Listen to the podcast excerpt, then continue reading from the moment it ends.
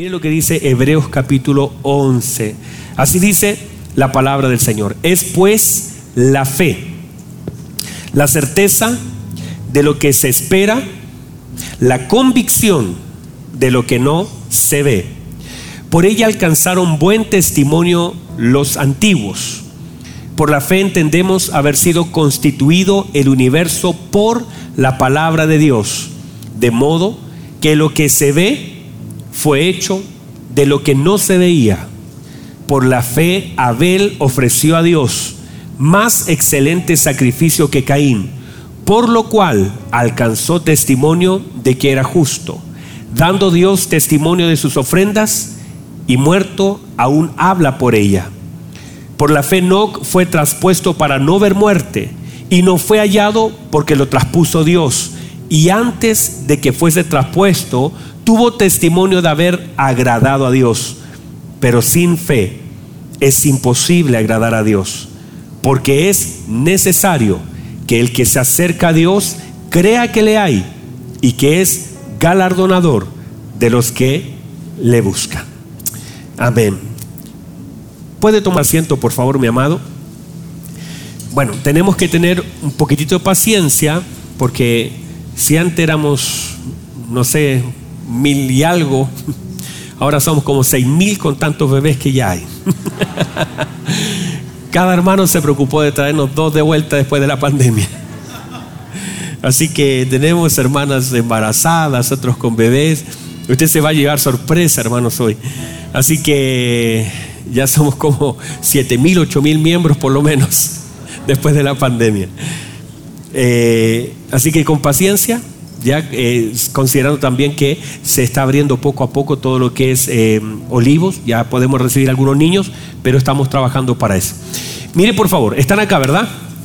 Les quiero contar que en la mañana los hermanos eran muy pentecostales, pero yo dije, a mí me gustan los de la 12, porque los de la 12 son más, dicen amén, gloria a Dios, aleluya, son, son de esos que dicen, no tan fuerte que me despiertan los niños. Muy bien, entonces, eh, amén, gloria a Dios, aleluya, tenemos que estar ahí. Mire, por favor, hemos hablado acerca de la importancia de lo que es la fe y cómo nosotros estamos en el camino de la fe. Ahora, hay algunos elementos, quiero ir rapidito con esto, hay algunos elementos importantísimos que eh, tocamos en la palabra del Señor. Número uno, hemos hablado que la fe, según Hebreos capítulo 11, versículo 3, dice, por la fe entendemos, ¿verdad? ¿Por la fe qué?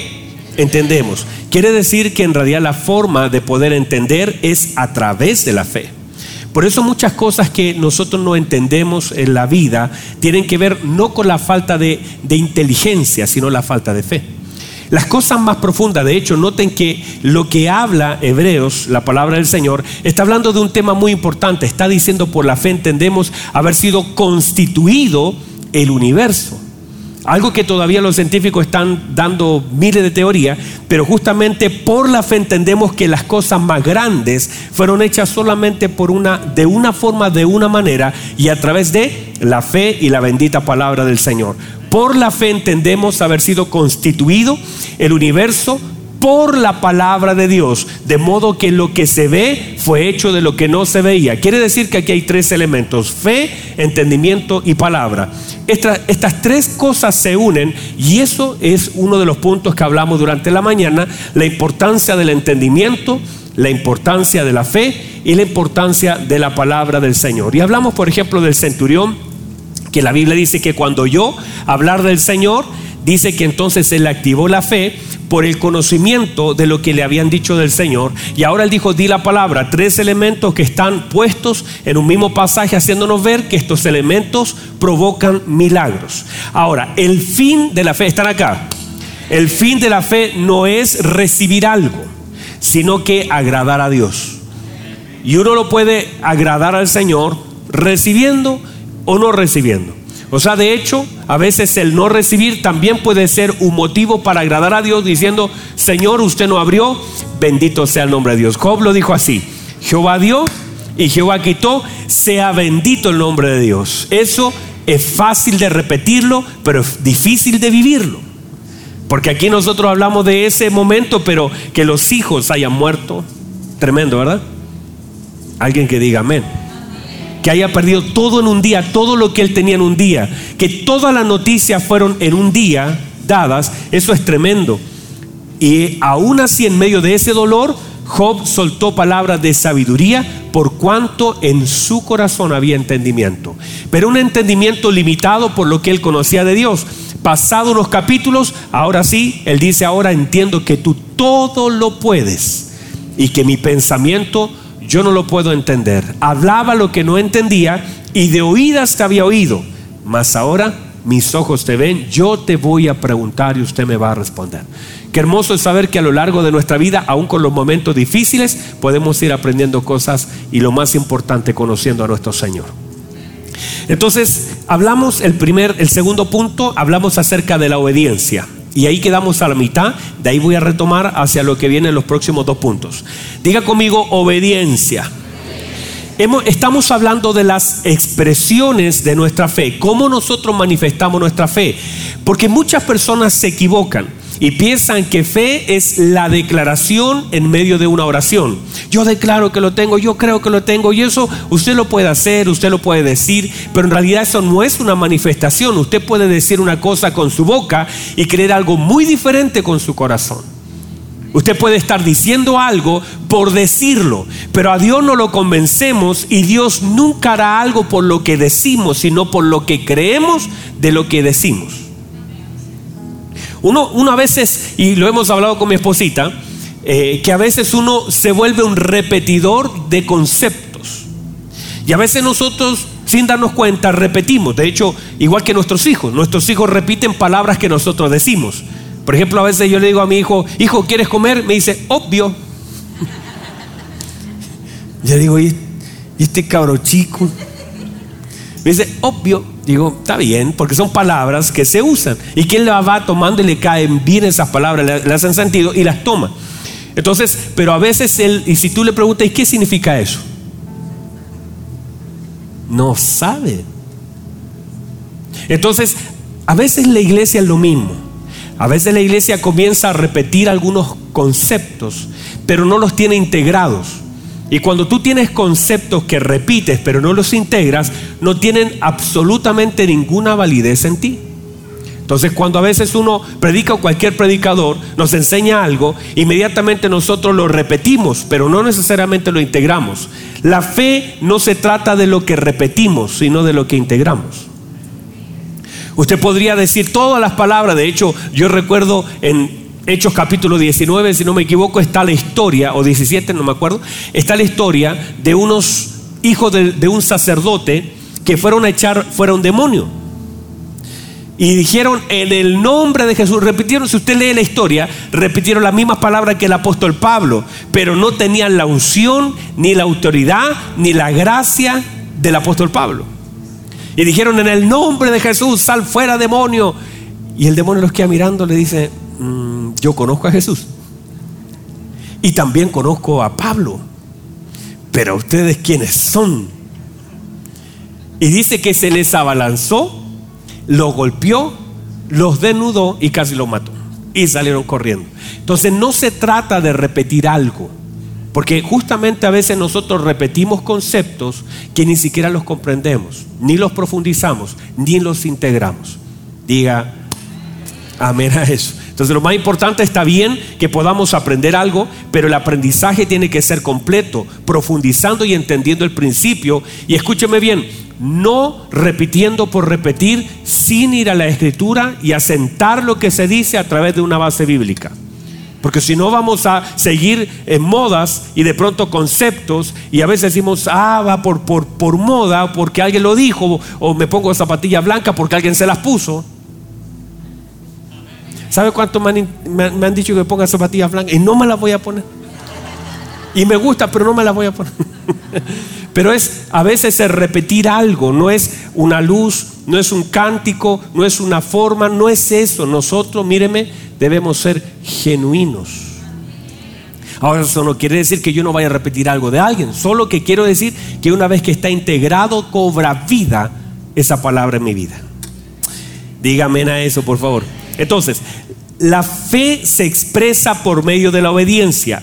La obediencia es una manifestación de nuestra confianza en Dios. Entonces, la obediencia es hacer lo que Dios me pide que haga, sabiendo Dios lo que yo puedo hacer. La obediencia es posicionar a Dios en el lugar correcto, hacerlo como Él me lo pide, lo que me pide, cuando me lo pide. La obediencia de alguna forma, míreme, es una oportunidad de Dios para alcanzar aquello que Dios quiere y puede hacer. Míreme por favor. La obediencia es una oportunidad de Dios. ¿Para qué? Para que yo pueda hacer y pueda recibir haciendo lo que Él me quiere dar. O sea, si no hay obediencia, entonces no se recibe. Me explico. Hay un hombre eh, en, en Juan capítulo 9, hay un hombre que es un hombre ciego de nacimiento. ¿De dónde es el hombre? No. es un hombre ciego de nacimiento. Nació ciego. Para los extranjeros tenemos una ciudad que se llama Nacimiento. Entonces, ese hombre había nacido ciego. El tema es que sucede algo. El Señor se para al lado de él, los discípulos hacen la pregunta, ¿quién pecó? Ustedes conocen la historia bastante bien, ¿cierto? ¿Quién pecó para que naciera ciego? Él o sus padres, no voy a entrar en el tema, solamente el Señor hace la manifestación y dice, esto es para que las obras de Dios se manifiesten en él. Entonces, dicho eso, escupió el Señor e hizo lodo y le puso ese lodo en los ojos. Ahora, póngame atención. Para que alguien para que tú puedas tocar a alguien, o aún así dejarte tocar por alguien, tú lo tienes que conocer. Tú no permites que alguien que tú no conozcas te toque los ojos y menos te eche un lodo en los ojos. Por lo tanto entendemos que este ciego conoce a Jesús. Y lo conoce porque también le obedece. Míreme por favor. El Señor le pone lodo en los ojos y le dice ahora ve al estanque de Siloé y lávate en ese lugar. Ahora, es el Señor, el Señor que quiere hacer algo en él, quiere manifestar, como dijo el Señor, las obras del Padre. Pero este ciego no puede recibir las obras del Padre sin obedecer. Aunque haya sido tocado por el Señor, aunque esté la intención del Señor de poder sanarlo y querer sanarlo. Y todo el poder del Señor ya estaba ahí. Pero si este ciego no camina al estanque de Siloé, si él dice, no me queda más cerca la fuente de la esquina, me queda ahí, no si ando con una botella de agua, él no recibe lo que el Señor le quiere dar.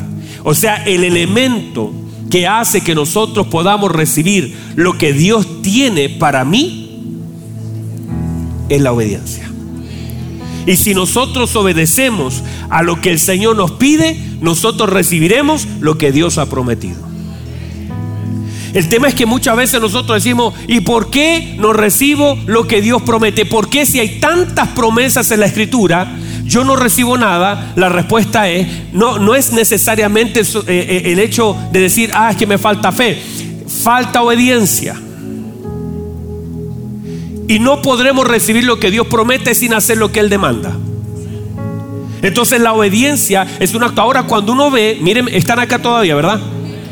Entonces cuando nosotros vemos a este hombre, yo, yo, yo digo, hay 12 discípulos en ese lugar. Bien pudiera el Señor haberle dicho, sabe, como tú no eres ciego, te voy a mandar a Pedro que te lleve para allá, al estanque.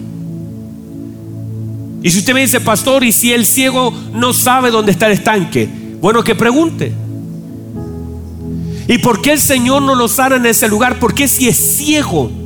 Y el Señor hizo muchos milagros sin tener que mandar a, a alguien a ninguna parte. Pero nos está enseñando nuestro Señor Jesucristo que pudiendo haberlo hecho al instante, decidió usar un proceso y poner una demanda sobre el hombre llamada obediencia. Y ligar el milagro, los ojos no se abrieron hasta que las aguas del estanque de Siloé tocaron los ojos de ese ciego.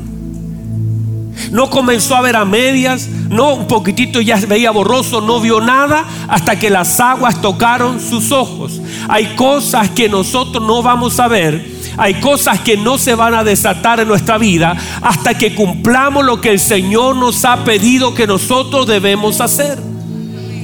Y a veces nosotros podemos excusarnos. Y a veces nosotros podemos cuestionar y decir, bueno, pero ¿para qué a mí me manda si al otro eh, ni lo mandó? Solamente le dijo, quiero, que, eh, quiero ver. Y le dijo, bueno, vea, se acabó. Una palabra pudo cambiarlo todo. Porque los procesos en nuestra vida son diferentes. Teniendo el mismo Señor con diferentes procesos cada uno en nuestra vida. ¿Según qué? Según lo que Dios sabe que nosotros necesitamos. Y todo eso es para su gloria. Ahora el ciego puede haber dicho, ¿sabe? ¿Por qué no me acompañan? ¿Por qué? Y pudo haber cuestionado. Y a veces queremos que las cosas se hagan a nuestra forma y a nuestra manera. Y el problema es que siempre nosotros tratamos de imponer nuestra voluntad nuestro deseo, como queremos que Dios lo haga. Fe es hacer lo que Dios quiere que yo haga. No es que el Señor haga lo que yo quiero, ni cómo yo lo quiero, ni cuándo yo lo quiero. Porque la fe, míreme, se somete a la voluntad de Dios. No fe, desobediencia. Y el problema es que, míreme, me está mirando, ¿verdad? Algunos se ponen la mascarilla en los ojos. Dice, no me quiero contaminar, pastor. Mire, hay muchos milagros esperando por nuestra obediencia. Y hay muchas cosas que no suceden a menos que nosotros obedezcamos.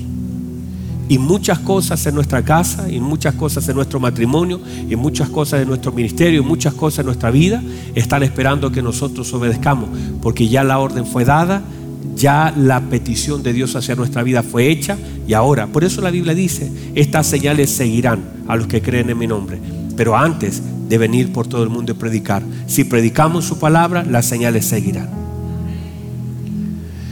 Diga amén, diga gloria a Dios. Entonces, la fe y la obediencia son una oportunidad para alcanzar lo que Dios quiere hacer y lo que Dios me quiere dar. Y esto es un desafío a mi mente y también mi voluntad. Y es justamente lo que Dios espera que nosotros sometamos nuestra voluntad a su propósito. Amén. Muy bien, entonces cuando nosotros vemos la historia, por ejemplo, de Abraham que aparece en Hebreos capítulo 11, llamado el Padre de la Fe, pero ese título Padre de la Fe tuvo que ser probado, su fe y su paternidad. Para ser llamado Padre de la Fe, ambas cosas tuvieron que ser probadas, su fe y su paternidad. Y la verdad, mi amado hermano, es que la manifestación de la fe de Abraham fue su obediencia. Nada más. Pero en realidad, aunque digo nada más, es complejo. El Señor Después de todo, mire, la paciencia de Abraham, la espera de Abraham, todo lo que usted ya conoce y se ha predicado tantas veces, el Señor le dice en su momento, toma a tu único hijo que amas. No reconozco la desobediencia, dice el Señor. No me presentes a un Ismael, sino que toma a tu único hijo a quien amas, el hijo de la promesa, y llévalo, y sácalo, y mire lo que le dice, ve y me lo vas a ofrecer en sacrificio eh, en el monte Moria, en la ciudad. Camina. ¿Y sabe cuántos días tuvo que caminar? Tres días. Y cuando yo veo esto, él prepara el asno, prepara la leña, prepara el fuego, prepara todo, el cuchillo, todo lo demás. Y tiene un largo camino, porque la fe es así. Para Abraham hubiese sido mucho más sencillo haberle dicho, levántate, Está durmiendo, aprovecha ahora que está durmiendo, clave el cuchillo y me lo ofrece. Eso hubiera sido mucho más sencillo que hacerlo caminar tres días, que enviarlo a un lugar específico, que la angustia de caminar con un hijo que tienes que entregar es muy difícil. Sabiendo el Señor que por supuesto Dios no aceptaba sacrificios humanos, veamos la historia de Isaac como una proyección de la historia de Cristo estos tres días de camino como los tres días de, de la tumba.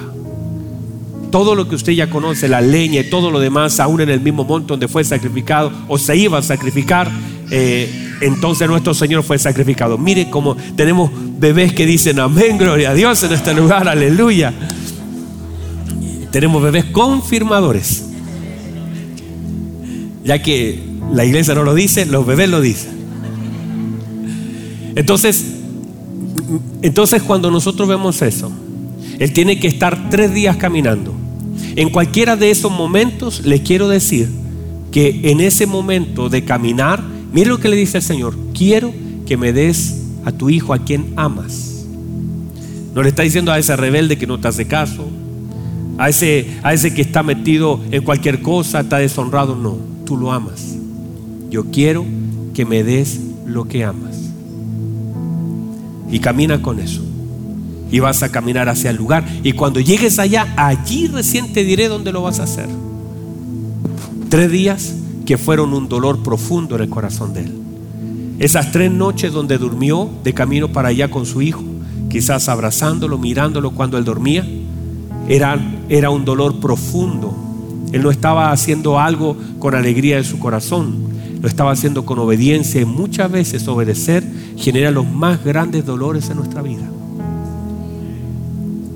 Yo no estoy diciendo que obedecer es fácil, porque no lo es muchas veces. A veces hacer lo que Dios nos pide hacer tiende a generar el dolor más grande en nuestro corazón. Por eso solamente lo podemos hacer bajo la gracia del Señor y fortalecidos por el Espíritu Santo. El camino del Señor desde el Gexemaní hasta el lugar de crucifixión fue un camino de mucho dolor. Fue un camino no solamente de sufrimiento, sino la Biblia dice que Él llevó todos nuestros dolores y hasta su propio dolor. Por supuesto que dolió. Por supuesto que el Señor estaba ahí cargando una cruz que en un momento ni siquiera la pudo cargar.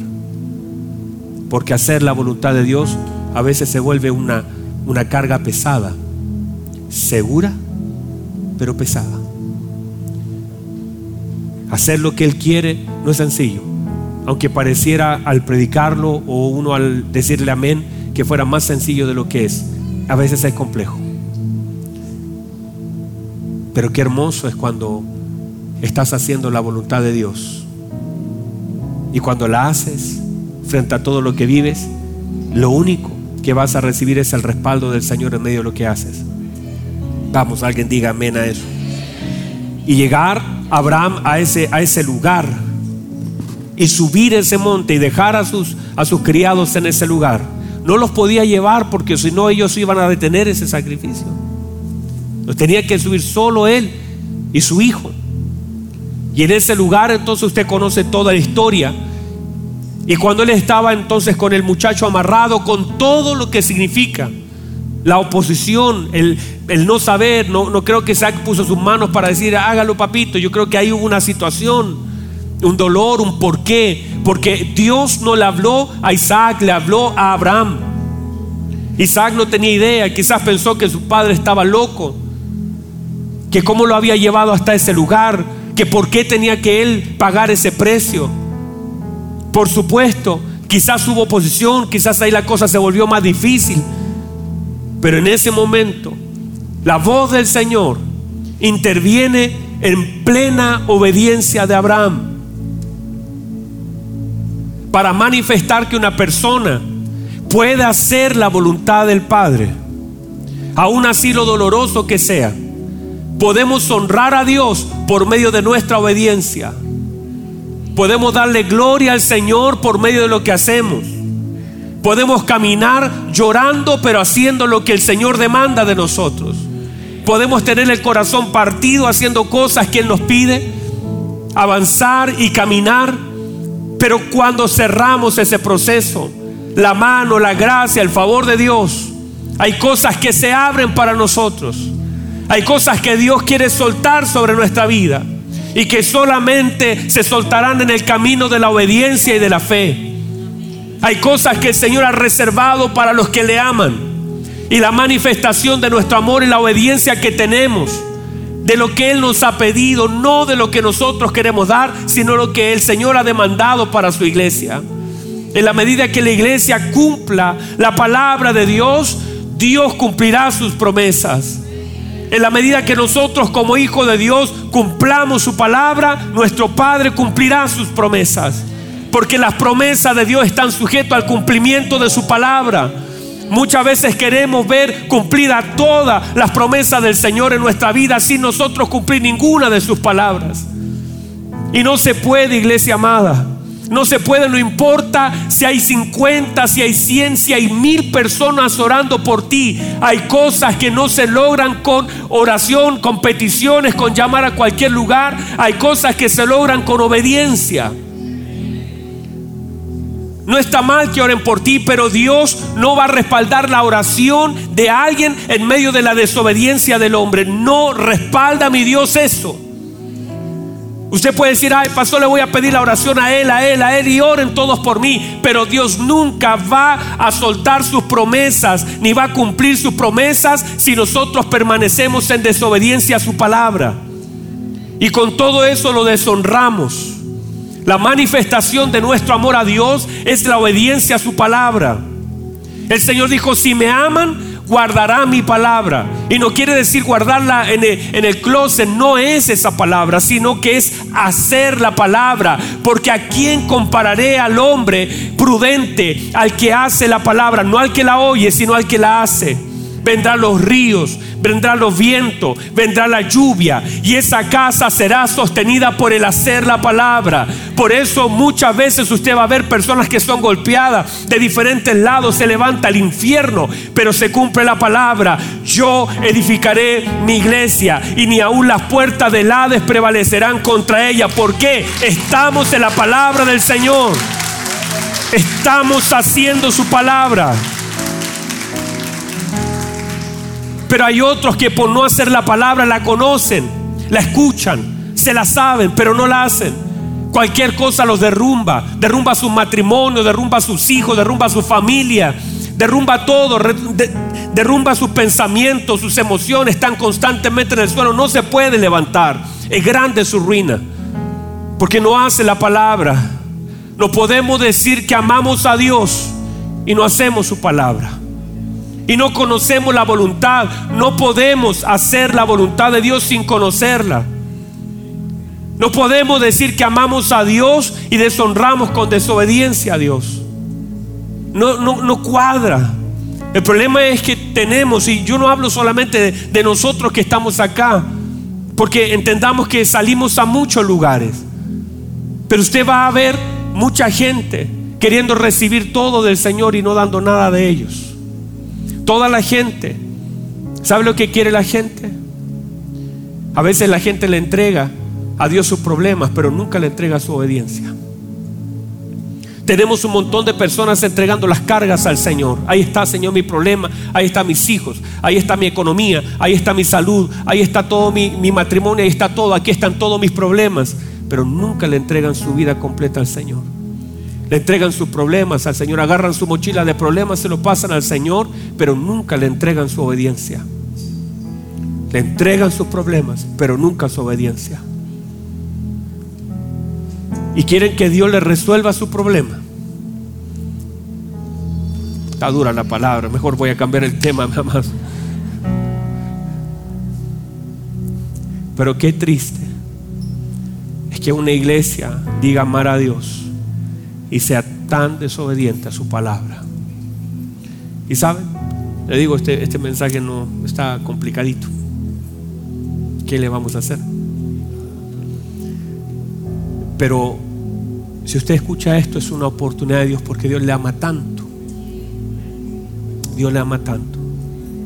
Hebreos capítulo 12 dice que Dios como un padre corrige, disciplina al hijo que ama, porque nos ama porque si no nos amara nos dejaría andar por cualquier lugar, de cualquier forma, de cualquier manera. Pero es tanto su amor que nos da su palabra para poder corregirnos. Porque sabe lo que Dios, cada una de las promesas, míreme por favor, cada una de las promesas de Dios es el deseo de Dios de hacerte bien a ti. Oh, voy a volver a decirlo. Cada una de las promesas de Dios, en cada una de ellas está todo el amor de Dios hacia su pueblo. Queriendo Dios, Dios no hizo una promesa como una oferta de supermercado, sino que es su voluntad. Ahí en esa promesa está el deseo de Dios, el propósito de Dios de poder abrir cosas que están cerradas, de transformar cosas que parece que no tienen cambio, de, de mo- mover cosas. Ahí está la promesa de Dios, está todo el amor de Dios. Lo hizo porque Él quiere darte eso. Pero para eso se accede a través de la fe por medio de la obediencia. Diga amén, diga gloria a Dios. El camino de la fe es un camino de obediencia. Es fácil creer en Dios. Hoy día uno ve y hay gente que dice que es ateo. Bueno, hay, hay de eso también y todo, pero, pero ¿cómo podríamos negar la existencia de Dios? ¿Cómo podríamos al tener un bebé los brazos? Todo lo perfecto. El salmista dijo, cuando veo los cielos, obra de tus dedos, la luna, las estrellas que tú formaste. Es si uno solamente la observación, la naturaleza, la gloria del Dios invisible. Todo es perfecto, tremendo Dios. Es más complejo creerle a Dios, pero lo más difícil es obedecerle a Dios. Santiago 2.19 dice que los demonios creen y tiemblan. ¿Qué hacen los demonios? A veces hacen más que nosotros, porque ellos por lo menos tiemblan. A veces nosotros ni temblamos, usted no tiembla. Pero no tienen fe. Ellos creen, ellos tiemblan, pero no tienen fe ni obedecen. Entonces hay gente que dice, no, si yo creo en Dios, sí, sí, a los demonios. Pero la diferencia es que nosotros, como hijos de Dios, debemos obedecer a Dios. Si la Biblia dice que debemos orar, oremos. Si la Biblia dice que debemos predicar, prediquemos. Si la Biblia dice que debemos perdonar, perdonemos. Si la Biblia dice que debemos amar a nuestras esposas como Cristo amó a su iglesia, amemos. Si se nos dio un nuevo mandamiento, se nos dijo, un nuevo mandamiento les doy, que se amen unos a otros como yo los he amado. Ame a su hermano. Noé halló gracia en un tiempo difícil. Están acá todavía, ¿verdad? Noé halló gracia en un tiempo difícil. Todo estaba mal. El Señor le dice, mire lo que dice el Señor. Le dice a Noé, le dice, la violencia, la maldad ha subido. Y yo raeré todo de esta tierra. Pero a ti y a tu familia los voy a guardar. Porque han hallado gracia delante de mis ojos. ¿No le parece conocido este tiempo? Por eso la Biblia dice como los tiempos de Noé. Así será la venida del Señor. Mire lo que sucede. Usted sabe lo que sucedió. Noé comenzó a construir por años ese, ese barco. Y Génesis capítulo 7, versículo 5 dice lo siguiente. Y Noé hizo conforme a todo. ¿A cuánto hizo? A todo. A todo lo que Jehová le mandó. O sea, Noé hizo todo lo que el Señor le dijo. Y como Noé hizo todo lo que el Señor le dijo, recibió todo lo que Dios le había prometido. Noé obedeció en todo y recibió todo. Entonces el problema no son las promesas, el problema es la desobediencia. La Biblia no se escribió en contra de nosotros, sino a favor de la iglesia. Usted está tan lleno de promesa. Y si de la misma proporción de las promesas fuera nuestra obediencia a su palabra, como nuestra vida estaría, no solamente, míreme, míreme por favor, no estaríamos solamente diciendo, hoy, ¿cómo estaría de bendecido? ¿Cómo me iría bien? ¿Cómo tendría un auto? No vaya a pensar eso. No vaya a pensar que la gracia de Dios se manifiesta por las cosas materiales que tenemos. Tendría un matrimonio lleno de la gracia de Dios. tendrá hijos como olivos alrededor de su mesa. Tendría el favor del Señor, paz, chalón. Se dormiría en la noche diciendo gracias a Dios. Se levantaría en la mañana, nada espantaría su sueño. La bendición de Dios no son cosas, es Cristo. Santo, Dios se me acabó el tiempo, pero, pero denme cinco minutos para cerrar. ¿Me pueden dar cinco minutos? Amén. Usted sabe que cinco minutos son cinco minutos, ¿verdad? Tenga fe que ya va a terminar, hermanos. Por lo menos introducirlos en, en este punto que para cerrar, la fe Dijimos por medio de el entendimiento, la palabra, ¿cierto? Fe. Hablamos acerca de la fe por medio de la obediencia y en este pasaje de Hebreo 11 también fe por medio de lo que doy. Míreme, por medio de que lo que qué. No le voy a hablar de ofrendas, aunque ofrendas se menciona. Todo lo que doy. Todo lo que doy. Dentro de eso, entonces lo que doy expresa mi fe. Míreme por favor. Lo que Dios espera recibir de lo que nosotros le damos tiempo, dones, determinaciones, servicio, todo lo que podemos darle al Señor, nuestra vida. A veces nosotros le decimos, Señor, te doy mi vida, pero en realidad si uno saca la cuenta no es tan así. Le entregaste la vida al Señor, pero nunca usaste tu vida para honrarlo a Él. Entonces lo importante es que sepamos darle a Dios lo que Él se merece. Diga alguien amén a eso. Porque todos estamos dándole algo al Señor. Este día todos le estamos dando algo. Ya usted vino acá, gloria al Señor por su vida. Qué bueno. Qué bueno, lo felicito. Qué bueno que está acá. Ahora, lo importante en que ahora que ya estamos acá le demos al Señor lo que Él espera recibir. Aparece la historia de un tal Abel. Bueno, muchacho ese. Ayer subí una historia, hermano. Y parezco ahí más Caín que Abel porque estoy jardineando. Pero mire, Caín y Abel, en Génesis capítulo 4, ambos dieron algo. Dieron una ofrenda. Y la Biblia dice que al pasar el tiempo, ambos trajeron una ofrenda al Señor. Eso dice la Escritura. Pero el Señor miró con agrado la ofrenda de Abel y con desagrado la ofrenda de Caín. Ahora, podemos entender varias cositas en este pasaje. Lo primero es que Caín trajo lo que él le quiso dar. Caín trajo de los frutos de una tierra que estaba maldecida por el Señor. La tierra será maldita y saldrán eh, espinos y todo lo demás. Por eso el Señor cuando está en el Gexemaní y luego sale, dice la Biblia que botó un sudor como de sangre en el huerto y luego le ponen una corona de espina, espina, que era la maldición de la tierra, sobre su frente. Pero eso era parte de, la, de lo, que, lo que Adán le transfirió a su hijo Caín, la agricultura. Y la Biblia dice que Caín trajo verduras.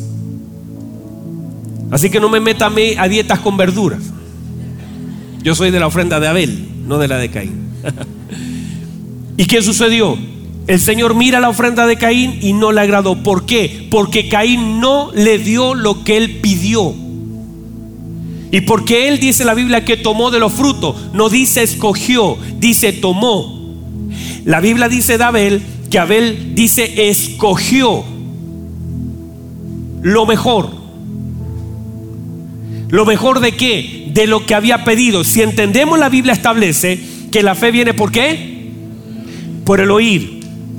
Por lo tanto, si Abel ofreció una ofrenda de fe, es porque Abel pudo oír lo que el Señor quería recibir. Y entonces en esa dirección Abel trajo lo que el Padre, porque ese eso que Abel dio era una proyección de nuestro Señor Jesucristo. Y Abel entonces no dice voy a tomar cualquiera, no, dice que escogió, hizo, miró a todas y buscó lo mejor que él tenía y eso mejor lo entregó al Señor. Y dice la escritura que entonces el Señor mira la ofrenda y la miró con agrado. El tema es que todos nosotros le vamos a entregar algo al Señor. El tema es que lo que entregamos no necesariamente agrada al Señor. Yo puedo cantar, de hecho aquí delante cantábamos y qué hermoso. El tema es que suena bien para mí, no sé si suena bien para Dios. Puede sonar lindo para nosotros que estamos acá, pero no necesariamente puede agradar a Dios lo que nosotros estamos haciendo. Dígame por la acompañe. No la dejen sola. o solo, no sé. Entonces, no podemos nosotros pensar que todo lo que le damos al Señor o le damos por darle, le ofrecemos al Señor, Señor, venimos acá y cantar. Hay personas que cantando la misma canción agradan al Señor por el corazón con que hacen las cosas cantando, tocando, sirviendo. Alguien podría estar predicando, pastoreando, alguien podría estar sirviendo, pero no lo que hacemos necesariamente agrada al Señor. Usted podría venir acá, incluso eh, darle todo lo que tiene al Señor, pero hay cosas que no, el Señor no le agradan, por más que se las demos a Él. O sea, uno puede decir, pastor, pero si yo vengo todos los días, pero no quiere decir que por venir no quiere decir que por compartir, no quiere decir que por cantar estamos agradando a Dios, no necesariamente. Si no está involucrado lo que el Señor demanda de nosotros, por eso el Señor dice, míreme por favor, el Señor dice, yo les voy a demandar una forma en cómo me tienen que amar. No me amen como quieran amarme, porque eso no me sirve. El Señor dice, yo quiero que me amen. El primer mandamiento, primer y gran mandamiento, amarás al Señor tu Dios con todas tus fuerzas, con toda tu mente, con todo tu corazón. O sea, el Señor está diciendo, si me vas a amar, me amas con todo y si no, no me amas. No, yo, yo, yo como que quiero, el Señor me gusta, el Señor como que sí, vengo, vengo. Y, como creyendo que puedo hacer y darle al Señor una lechuga. Le puedo dar una papa. No, le tengo que dar al Señor lo que Él me pide. Debo amar al Señor con todo mi corazón. Entregarle todo porque Él se merece todo y lo mejor que yo pueda darle. No puedo pensar que voy a darle al Señor lo que se me ocurra. A veces incluso alguien incluso podría dar, voy a cantar al Señor y, en, en realidad su foco no es el Señor, es la gente. Voy a servir, bueno, porque para que me vean, voy a hacerlo y a veces la motivación es incorrecta. Puedo estar haciendo algo bueno con la motivación equivocada. Y tenemos muchas personas haciendo cosas buenas que son necesarias, pero con la motivación incorrecta. Y con eso desagrada al Señor, porque no todo lo que damos al Señor le agrada Él recibirlo. Los hijos de Aarón fueron a ofrecer un fuego y el Señor dijo, a mí el incienso está bien, el sacerdocio está bien, pero este fuego es antes de tiempo y a mí no me agrada. Las cosas no me gustan cuando son fuera de tiempo. Están acá todavía. Entonces no se trata si llevamos una canasta como la que está ahí. Ya no me gusta mucho, hubiera sido un pedazo de carne. Pero a veces nosotros damos lo que queremos dar y no lo que el Señor quiere recibir. Examinemos lo que demos. Examinemos el tiempo que le damos. ¿Sabe que hay personas que vienen a la iglesia Dicen, ah, y que la iglesia viene con su familia. Bueno, pero por último voy. Y la gente piensa que está agradando a Dios solo con llegar, sin tener el corazón correcto para llegar. Bueno, voy a ir, voy a agarrar esta carne, voy a ir, lo trae a la rastra, dice, bueno, voy a ir a adorar al Señor y se trae, y usted mismo se trae a la iglesia y se siente, dice, bueno, eh, el Señor ve que, que, no estoy de buenas ganas aquí sentado, pero, pero el Señor ve, Mire, si usted me fuera a ver a mí, a mi casa, obligado, si usted va así y se siente en mi living y me dice, lo vine a ver, pastor.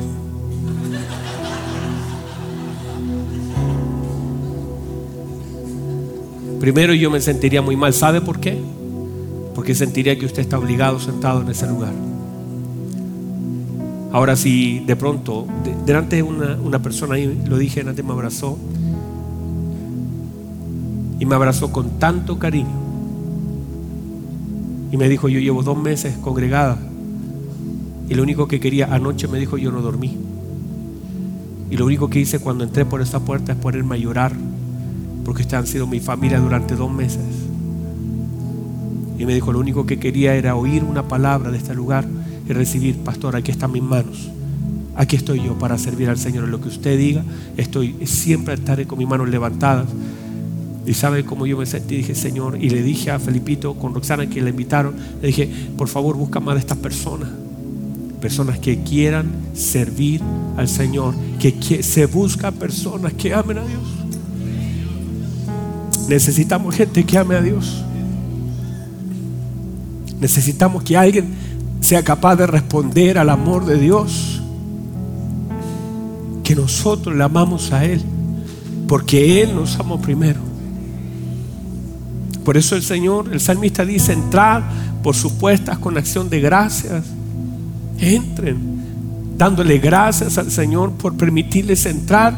Hay gente que está hoy día en un hospital, gente que está muriendo, gente que está en una cárcel, gente que está en un asilo, gente que está en una calle. Hemos abrazado gente en la calle que le gustaría estar sentado, que le gustaría tener una familia, que le gustaría tener una casa, que le gustaría tener una cama, que le gustaría estar sentado donde está usted. Y a veces nosotros somos tan privilegiados y somos tan mal agradecidos. Que el Señor encuentre en este lugar gente que le ame, gente que le honre. Porque no todo lo que le damos al Señor es lo que el Señor quiere recibir. Usted puede estar aquí sentado, pero su mente en cualquier lugar. No importa lo que Dios le hable, no importa las canciones que estén, no importa si hay aire acondicionado, no importa si hay música, aún así podemos estar completamente desagradados. Lo peor, el Señor mirando el sacrificio de su Hijo y nosotros negándonos la oportunidad de adorarle, de darle gracia, de honrar su nombre. Estamos en un lugar, en un tiempo donde nuestra vida tiene que ser tan marcada por la gratitud. Se requieren personas que amen al Señor, pero lo amen como Él quiere ser amado, no como usted se le ocurra amar a Dios. Si va a entrar por esa puerta, hágalo con gratitud. Si va a doblar sus rodillas, hágalo con humildad. Si va a adorar al Señor, hágalo con todo su corazón. Dele al Señor lo que Él quiere recibir. No le dé lo que usted le quiera dar. No sea un Caín entregando lo que usted quiere. Sea un Abel entregando lo que Dios quiere recibir. El Señor espera y es más, el Señor se merece recibir lo mejor de nosotros. Porque Él nos dio lo mejor a nosotros. Nosotros no teníamos ninguna oportunidad. Nosotros no teníamos acceso. Y el Señor por su gracia nos abrió la puerta con la muerte de su Hijo Jesucristo. Y hoy hemos sido salvos por gracia. Y esto no es de nosotros. Esto es un don de Dios. Es un regalo de Dios. Estamos aquí por la gracia del Señor. Y hemos sido salvos por gracia. No menospreciemos la gracia que nos ha salvado. Y si va a adorar a Dios, adórelo con todo el corazón. Sea apasionado para adorar a Dios. Honra al Señor con su vida. Glorifica al Señor que los años que el Señor le dé, si es una semana, que esta semana sea la semana más intensa de su adoración. Si es un año, con todo este año glorifica al Señor. Si es un mes, lo que sea, no son los años que el Señor nos da, es la intensidad con que le amamos y le adoramos. No malgastemos la vida que el Señor nos da. Adoremos a Dios con todo nuestro corazón entendamos el regalo que significa la vida, la oportunidad de vivir, el regalo de poder respirar, el regalo de poder levantar nuestras manos, el regalo de honrarle, el regalo, el entendimiento que Dios nos ha dado, el privilegio tan grande de estar hoy en libertad. No sabemos mañana qué va a pasar, pero hoy podemos adorarle con libertad a nuestro Dios, levantar nuestras manos, glorificarlo, sentir su presencia, llenarnos de gracia Llegará un día que desde las cárceles nos acordaremos de estos momentos.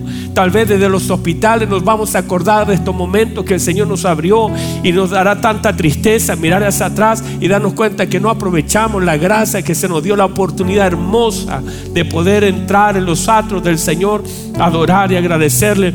Seamos agradecidos con todo lo que el Señor nos da y démosle a nuestro Dios lo que Él quiere recibir y no lo que nosotros queramos dar.